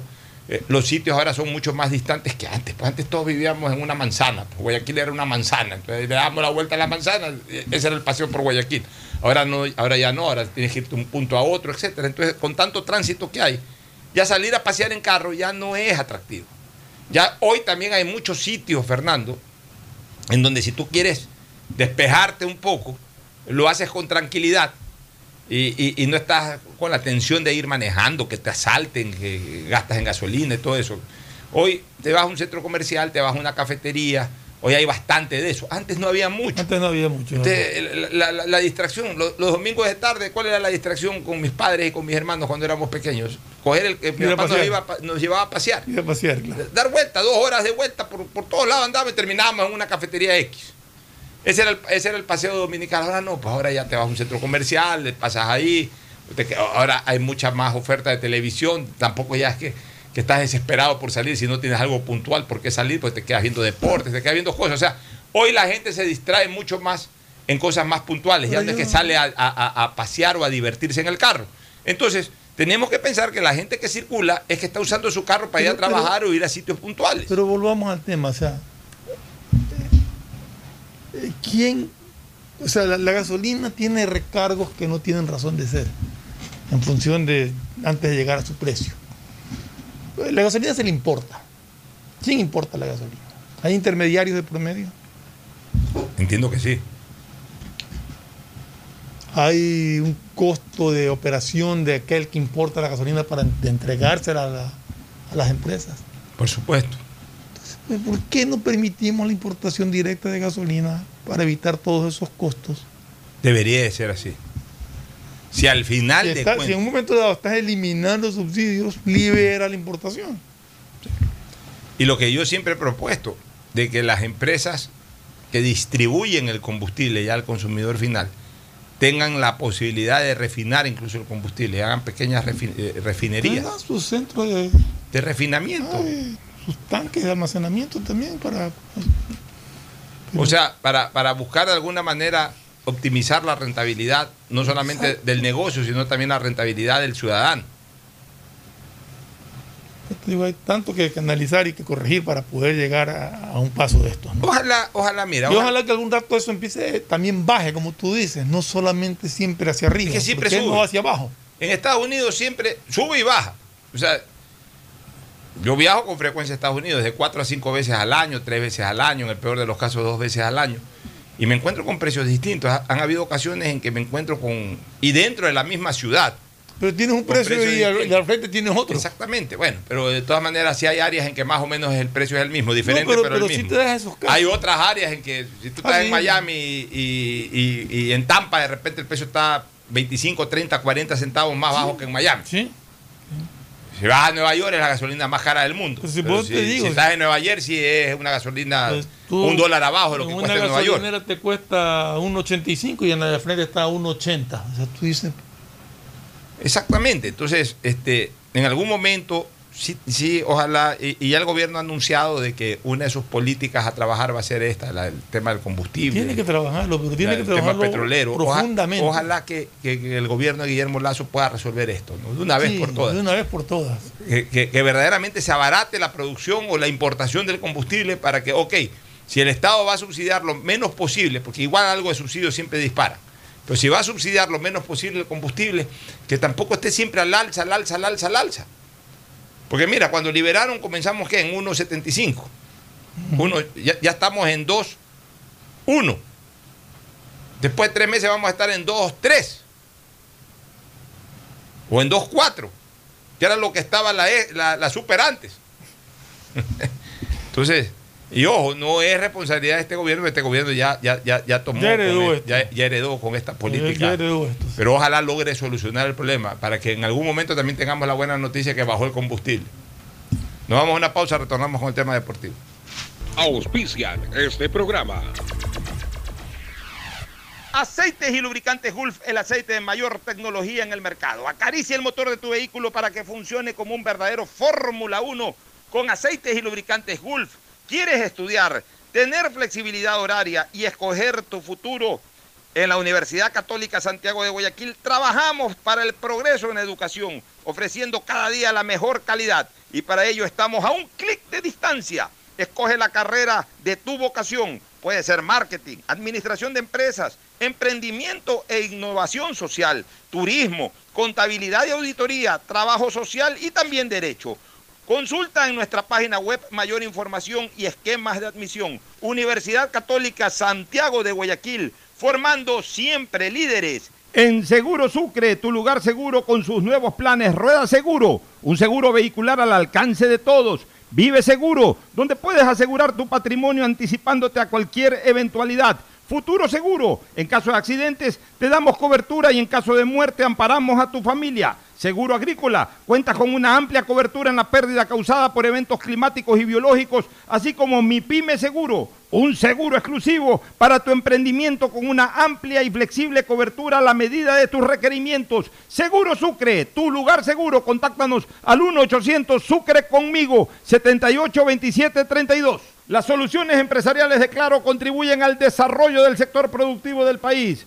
Un ejemplo es Claro Smart Biofeeder, solución para la alimentación automática del camarón que optimiza los factores productivos, acelera su crecimiento y mejora la conversión alimenticia. Con Claro Smart Biofeeder, el sector camaronero es más competitivo en el mundo. Conoce más en claro.com.es slash empresas. Con Claro, todo se conecta.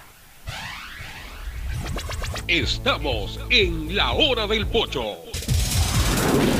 En la hora del pocho presentamos Deportes, Deportes.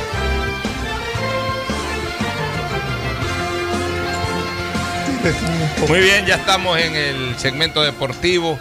Ayer eh, hubo eh, eh, Eurocopa como todos los días. Copa, América, en cambio, no hubo el día de ayer. Tampoco habrá el día de hoy. Recién se reanuda mañana en, en lo que tiene que ver a, a la Copa América. Acá en el Ecuador hay un problema con el tema este de, de la, de la Supercopa. Estuve leyendo, estuve leyendo el tema de la Supercopa y ahí justifican el porqué de 9 de octubre de Supercopa Sí. porque, porque ponen al campeón. del grupo Ajá, B. Dale. Sí, pero. Buenos no días, mucha Fabricio. compe- Buenos días, Pocho. Buenos días, Buenos días, sí. Pero no tiene mucha competitividad. Este, Claro, octubre, pues, ¿no? eh, una Supercopa no es para que la, la- la- eh, juegue la Supercopa el campeón del grupo B, sea cual fuera el equipo. ¿no? La Mira, esto de la Supercopa, ¿sabes lo que debería de ser, Fernando? Que fueron campeones nacionales. Exactamente, yo siempre he propuesto que la Supercopa, más que la Supercopa, se juegue aquí la Copa de los Campeones. O sea, si quieren hacer este tipo de torneos, jueguen la Copa de los Campeones. Todos los años la Copa de los Campeones, si quieres, pónganla en Supercopa. La Copa de los Campeones. O sea, que son ocho. Diga- existen. eh, de los cuales seis están activos y en primera división los seis. No, nos falta Everest y Deportivo Quito. Que yo te digo una cosa, existen. Existen, claro. Y que yo los pondría a jugar la Supercopa o la Copa de los Campeones. Que se pueden reforzar para esos Que se puedan reforzar para ese evento. Tranquilamente se pueden reforzar con jugadores extranjeros o con lo que sea. Que, que jueguen, y, y si no que jueguen con sus jugadores, o sea, a lo mejor serán fácil presa, puede ser que sean fácil presa, está bien, y así toca. Pero que sea, que, que- que represente verdaderamente la historia del Ecuador. Pues no, no una serie de equipos ahí que eh, arman por armar un, un evento. Bueno, no sé, mi gusto eh, difiere con lo que con lo que organizan a veces, ¿no? O sea, yo no, no, no, no le veo mucha razón de ser a eso de la Supercopa. Pero están discutiendo ahora algo de que las sanciones que, que- que en este momento eh, están determinadas en el Campeonato Nacional, en la. Liga Pro, eh, sean arrastradas a la Supercopa. La cambiaron, cambiaron el reglamento. A ver, ¿cómo? Eh, Explícame un poco eso. El reglamento decía que los jugadores suspendidos, podi- o sea, esto básicamente es el caso de, por ejemplo, de Romario Caicedo Y de Mejía. y de Mejía. Estaban Ellos su- están suspendidos. están suspendidos, ¿no? Pero por ser un torneo de la misma federación, desorganizado por la misma, podían con la Supercopa pagar la suspensión de los partidos. Y a último momento parece que han cambiado el reglamento y que no, que tiene que cumplirlo dentro del mismo torneo. Y esa es la discusión que se ha generado. ¿Cómo estaba reglamentado? Estaba, en la Liga Pro. estaba reglamentado que cumplías la ascensión con, con un torneo como la Supercopa. O sea, han modificado el reglamento. ¿Cuándo lo modificaron? Eso es lo que no tengo la fecha. ¿Tú tienes la Sí, fecha de ya la voy modificación? a ver la fecha de modificación. Sí, porque lo- lo- O sea, No. si lo modificaron antes de, de que comience el, torne- el torneo de la Liga Pro, pues bueno, No, parece que la si modificación lo es han modificado a última hora no me parece, porque eso se llama inseguridad jurídica. Parece que es reciente. Ese- ese- O sea, esas es modificaciones- esa es la discusión que hay. Esas modi- las eh, o sea, no se puede cambiar de reglamento Creo que es el artículo 30. ya en, eh, eh, sobre la marcha, porque eso se llama inseguridad jurídica. Justamente el reglamento siempre tiene que quedar establecido al comienzo para que todos compitan con las mismas reglas. Y, y- y todos se sometan a las reglas, porque si se comienzan a cambiar las Lo cosas. que en pasa es que este reglamento, no sé si es de la Liga Pro o de la Federación Ecuatoriana de Fútbol, ese es un- otro lío que tengo ahí. Es que viene a ser, Liga Pro tiene un reglamento y la otra tiene Sí, su pero propio el reglamento de cuál aquí es. debe de imperar el reglamento de la Liga Pro, que es la que organiza el campeonato nacional. Claro. ¿Y, y la, y la- y la- la Supercopa quién organiza? ¿La Liga Pro o el campeonato nacional? Federación La Ecuatoriana de Federación Ecuatoriana de Fútbol, sí. Ya. Por eso te digo, o sea, ¿qué reglamento se ha modificado? Es que El de la Ese es el problema. Ese- ese- ese- Eso es lo que yo no tengo claro. Pues es el artículo 30 que me dicen de. Déjame ver si encuentro algo, porque yo no lo. No, no, no lo ah, no lo- espérate, espérate, acá lo tengo. Creo que está acá, espérate. Porque sí recibí aquí algo. Déjame ver qué es lo que dice aquí. Ah, aquí se han cambiado los reglamentos para. Habría que, habría que revisar si es que. eh, y además, ¿cuál es el reglamento que impera para la competencia de Liga Pro? Y, y lo lógico es que el reglamento que impera para la competencia de Liga Pro es el reglamento de la Liga Pro. ¿Encontraron? Estoy, estoy revisando, parece que es de la Federación Ecuatoriana de Fútbol, pero. A ver, revísalo y nos, nos informas. Este, mientras tanto, déjame informar sobre el tema de, de la, de la Eurocopa. En este momento se está jugando, ya, ya finalizó el partido entre Finlandia y Rusia, o sea, ya, ya arrancó, eh, el día de hoy ya arrancó la segunda jornada, de tres jornadas que son por grupo, ya arrancó la segunda jornada con triunfo de Rusia 1 por 0 sobre Finlandia. Rusia había perdido en la primera fecha y ahora ha vencido, y mientras que Turquía al jugando. minuto 55 de juego, Turquía va perdiendo 1 por 0 en- eh, ante, ante país de Gales. Sí. Son los dos partidos del día, ¿no? No son partidos. eh, ah, no, y en la también tarde, perdón, juega Italia, Italia. contra Suiza. Sí, sí, sí, Italia, Suiza. Eh, el tercer partido, son tres partidos. Sí, tres partidos hoy día. De ahí tendremos el día de, de mañana. eh, Ucrania con Macedonia del Norte a las 8 de la mañana. Dinamarca, Bélgica a las 11 de la es un gran partido. Y Holanda, Austria a las 2 de la tarde. A las Esos dos son- de- a las dos de son la los tarde. tres partidos de mañana. Ya, veamos, veamos tabla de posiciones, cómo van para, para más o menos tener una idea. Por ejemplo, en el grupo A que se está jugando ahora, Gales, Italia, Suiza y Turquía. Eh, Gales va ganando 1-0 y de mantener esa victoria haría 4 puntos. Sí. En Gales juega Eh, Bale, Bale, sí. el exjugador del Real Madrid, por si acaso. Sí, sí, sí. Italia juega un partido y lo ha ganado. Suiza, que va a jugar hoy día contra Italia, estaría en tercer puesto, también jugando solo un partido con un punto. Y en último lugar, Turquía, que de perder hoy ya quedaría fuera de toda Sí, opción. quedaría Se quedaría clavado con cero puntos. Eh, así está la tabla de posiciones en el, en el grupo A, que es el que ya prácticamente ha desarrollado su segunda jornada. Mira, Fernando. es el artículo 30 el que han reformado y aquí está, estaba revisando por Pero el artículo 30 de... de- de- es de la Federación, pero estaba Ah, revisando por qué es el problema. A ver, por favor, explícanos un poquito. Aquí se refieren injusto, justo es con Emelec el problema, ¿no? O sea, por eso es que este es que aquí se refieren a que cuando el año 2019 el Cuco Angulo fue expulsado por hacer efectos obscenos, eh, lo Eh, hizo en la Copa Ecuador, Ya. pero pagó la suspensión en la Liga Pro. Y ahora que están suspendidos Romario Caicedo y Marlon Mejía En la Liga, Pro. Pro. pues deberían de pagar la suspensión en la Copa Pero, Ecuador. ya, pero ¿qué dice el reglamento? El reglamento lo acaban de modificar, pues. Ese puede ser la A ver. ¿En qué sentido lo han modificado? ¿Y cuándo lo han El- modificado? ese es lo que no, o sea, si lo modificaron a comienzo de año, no detienen Este, por eso es que no sé cuándo lo modificaron, eso lo estoy tratando de encontrar. Ya. Porque dice que ahora dice que las sanciones establecidas en este reglamento que se refieran a partidos de suspensión se impondrán única y, ex- y exclusivamente dentro del campeonato donde la infracción fue cometida.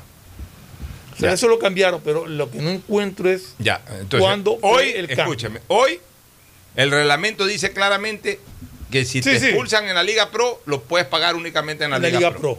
Si Lo te que pasó en el la año Copa Ecuador, 2019 es si te otra cosa porque en- seguramente el reglamento Si te decía otra expulsan en cosa. la Liga Ecuador, lo pagas en partidos de la Liga Ecuador. Así es. Ahora, esa modificación es que no encuentro Ya, cuándo. si esa modificación o, o- o si esa norma reglamentaria se estableció a inicios de año, por ejemplo, antes de que comience el campeonato, esa es la que prevalece y punto.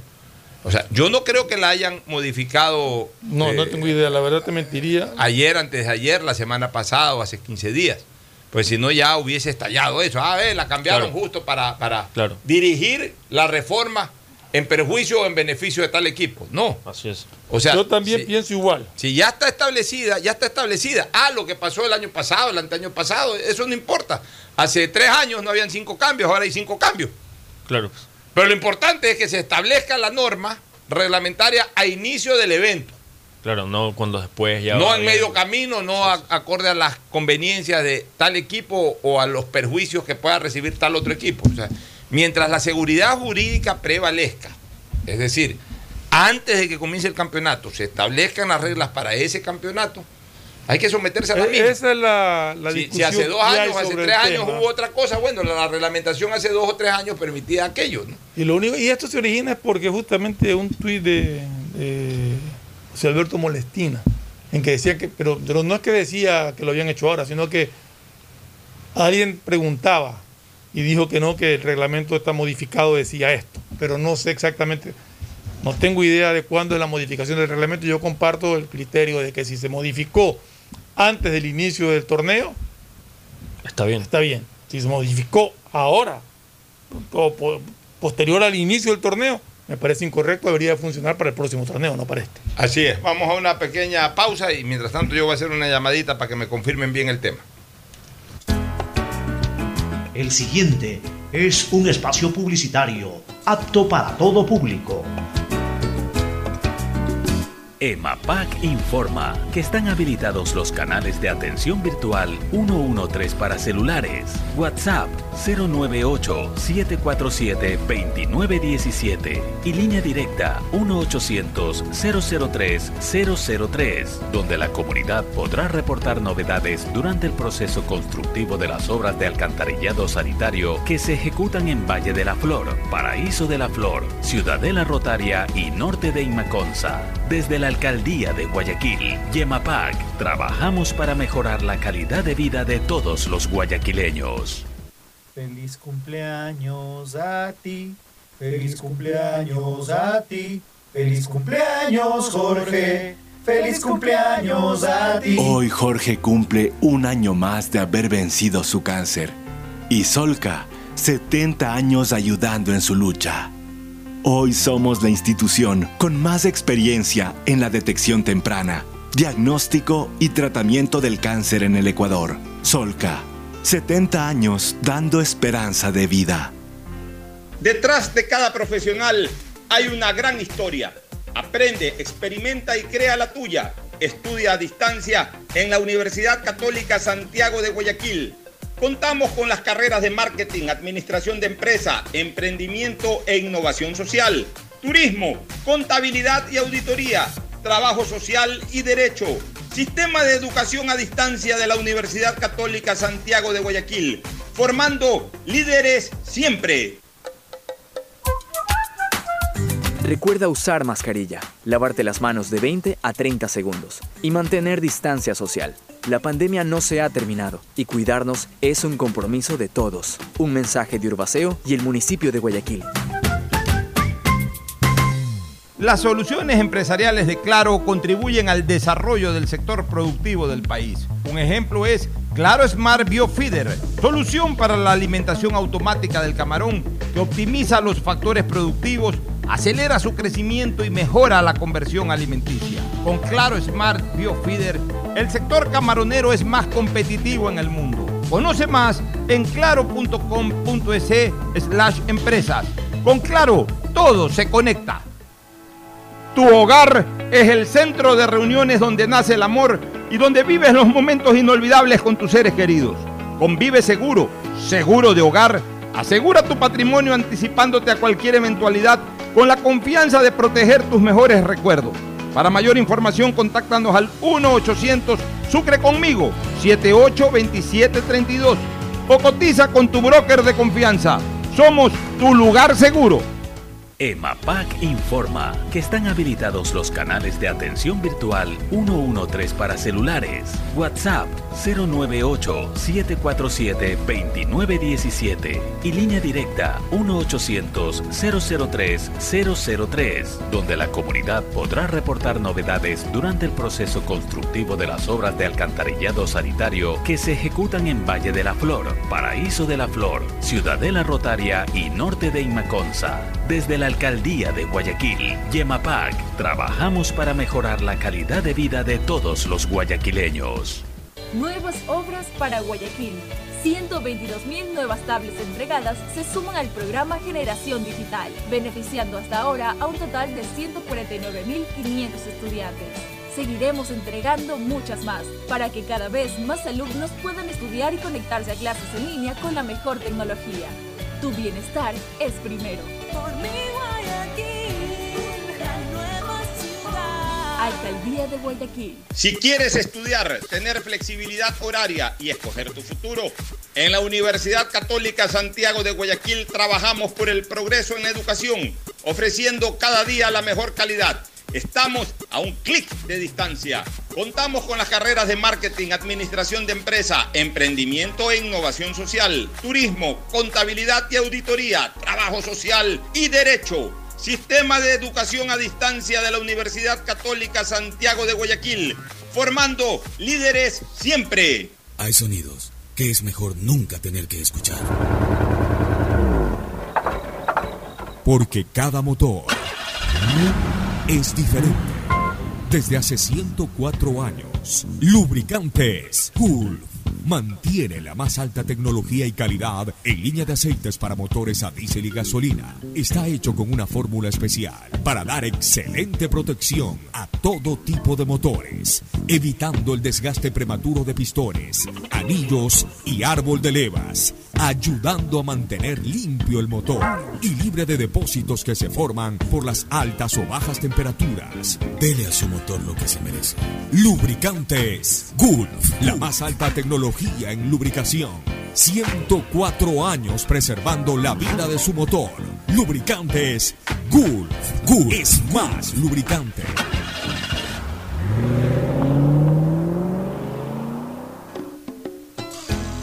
Fin del espacio publicitario. Usted está escuchando un programa de opinión, categoría O, apto para todo público. Bueno, regresamos. Este, Fernando, Cristiano Ronaldo sigue rompiendo récords, ¿no? Sigue rompiendo récords Cristiano Ronaldo, ya es- ya, ya hasta uno se le confunden los récords que tiene, el récord de máximo goleador. Según hay, hay una discusión porque hay según estadísticas él es el máximo goleador mundial. Hay otros que dicen que es un iraní que le faltan Ah, sí, no le faltan cuántos, sí. algunos goles. algunos goles, pero Sí. según la- los oficiales, es Cristiano, Ronaldo. sí. O sea, el máximo goleador mundial, es el máximo goleador histórico del Real Madrid, es el máximo goleador de la Eurocopa, es el máximo goleador de la, De la Champions. League. O sea, A ver, hay una cosa que está clara. Cristiano Ronaldo para mí es el mejor jugador, el mejor delantero, mejor dicho, no el mejor jugador, pero sí el mejor delantero de la historia de Europa. es increíble el tipo. O sea, de Europa eh, no, no, no, no lo puede superar nadie ya. O sea, él ha ganado cinco Champions con dos equipos distintos. Con el Real Madrid ganó cuatro, una con el Manchester United. Ha ganado en tres, en tres de las ligas más competitivas, varias veces ha ganado los torneos locales. Ganó varias veces la Liga Premier, ganó múltiples veces, no, no múltiples, pero varias veces también la Liga La Española, Española. y ahora ha ganado también la Liga Italiana una o dos veces. Ha sido goleador en todas las ligas. Ha sido Sí. goleador en todas las en todas las ligas donde ha jugado, que son estas tres ligas grandes, aparte de la de Portugal también. también. Ya, es el máximo goleador de su selección, es campeón de la Eurocopa, actualmente es el campeón de la Eurocopa, es el máximo goleador de la Champions, es el máximo goleador de la Eurocopa.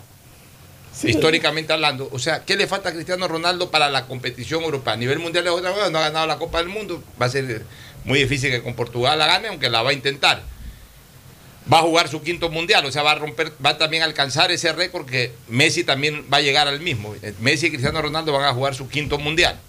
Ya, pero y- y a- aparte de aquello, que- que el aparte primer- de aquello, ¿qué más se necesita para que Cristiano Ronaldo sea considerado el mejor delantero europeo de la historia? Nada. No, es O impresionante. sea, el él, récord él- del tipo es él impresionante. supera a Herm Müller, él supera a Paulo Rossi, él supera a Alfredo Di Stéfano, él supera a, a- a cuanto delantero eh, eh, eh, europeo se pueda poner al frente. Y pensar, como tú dices, que ahora van a jugar su quinto mundial. Y, y me acuerdo que el primer jugador en jugar cinco mundiales fue Carvajal, portero de Carvajal, México. Así es. Y él fue uh, cinco mundiales. Y ahora llega. ¿no? Van a llegar Messi y Cristiano Ronaldo cogiditos de la mano a jugar su quinto mundial de Qatar. Porque de que llegan, llegan para el mundial y va a ser el quinto. A ver, Messi viene jugando desde el 2006, 2006, 2010, 2014, 2018 y ahora 2022. Y Cristiano Ronaldo ju- viene jugando también desde el 2006. Portugal ha estado en todas estas copas del mundo. O sea, han ido de la mano ahí. Y Cristiano también Ronaldo. tiene, creo, el, ahorita Cristiano creo que tiene el récord de participaciones en, en Eurocopas. tiene el récord de participaciones en Eurocopas. O sea, increíble. Cristiano Ronaldo es el mejor delantero de la historia con- del con- fútbol europeo. Con los balones de oro, todo. Sí, sí, no, es impresionante. todo, todo. Y, y es, y es uno de los integrantes de lo que yo llamo el segundo nivel de la historia del fútbol, él y Messi, junto a otros como Zidane, Cruyff, etcétera, debajo solo de Pelé y Maradona. Ahora, si es que Cristiano Ronaldo o Messi logran ser campeones del mundo, pasan al primer pa- pasan al primer plano. O sea, ellos no están en el primer piso porque no han ganado una Copa del Mundo. Mala suerte que sus países o no hayan podido ser nunca campeones del mundo y ellos no hayan podido lograr esa hazaña. o en el caso de Messi, que su generación no haya podido ser, o sus varias generaciones, porque ya Pero al jugar cinco mundiales, Messi viene alternando ya prácticamente con dos o tres generaciones. La, la diferencia es que Ronaldo, o sea, Cristiano Ronaldo es campeón de Europa. Messi ni siquiera ha sido campeón de América. Que es lo que ahora, Solamente ha sido que es lo que ahora pretende Messi. Bueno, ahora lo que pretende. al- algo de Ismael Recalvo, no está en negociaciones. Sí, este, se busca la renovación de Ismael Rescalvo en Emelec hasta el diciembre de 2022. ¿Tú qué opinas? Diciembre del 2022. Yo opino que o sea, debería quiere garantizarle todo el próximo Yo año. creo que lo que, que lo que debería hacerse es extenderle el contrato hasta que haya las elecciones en Emelec y el Sí, nueve- Hasta este diciembre. Claro, ya si se elige la directiva, pues puede proceder a hacer el... eh, ¿Y por qué los directivos ahora eh, si hacen no- compromisos que, eh, que transponen su transponen el límite de su actividad como directivo? O sea, dan, dan como hecho que van a ser reelegidos. Y si no son reelegidos, comprometen a, ver, la directiva hay que- hay entrante. que- Eso pero hay, que yo pero no hay que- hay entiendo. que analizarlo, porque estabas diciéndome que es hasta diciembre del 2022. Del 2022. Ya, pero Emelec tiene elecciones el próximo año, a inicios del próximo año. A inicios del 2000, pero es que el problema, a ver, pero es que no- yo no conozco interior, eh, la- la- la- la- lo- lo- cómo es las negociaciones internas que tiene. ¿Qué pasa si viene eh, el señor Rescalvo y no sé, des- por eso y desconozco, estoy especulando, desconozco las negociaciones. Si dice, no, si a mí no me renovas hasta diciembre de 2022, me voy ahorita. Sí, ahorita. ¿Y? ¿Tiene que contratar otro técnico? Sí. ¿Y qué técnico le va a aceptar un contrato así? Ya, o sea, pero- eh, eh, eso te digo, yo desconozco por qué, por qué es esto, pero, pero grave, para mí hubiera sido grave decir que lo va a, pror- a- a renovar hasta el 2024. Pero si es hasta diciembre del ¿Y qué pasa si la 2022, nueva directiva no quiere, si gana otra directiva y no quieren arrescarlo? Eh, eh, bueno, ahí, ahí por eso eh, es difícil.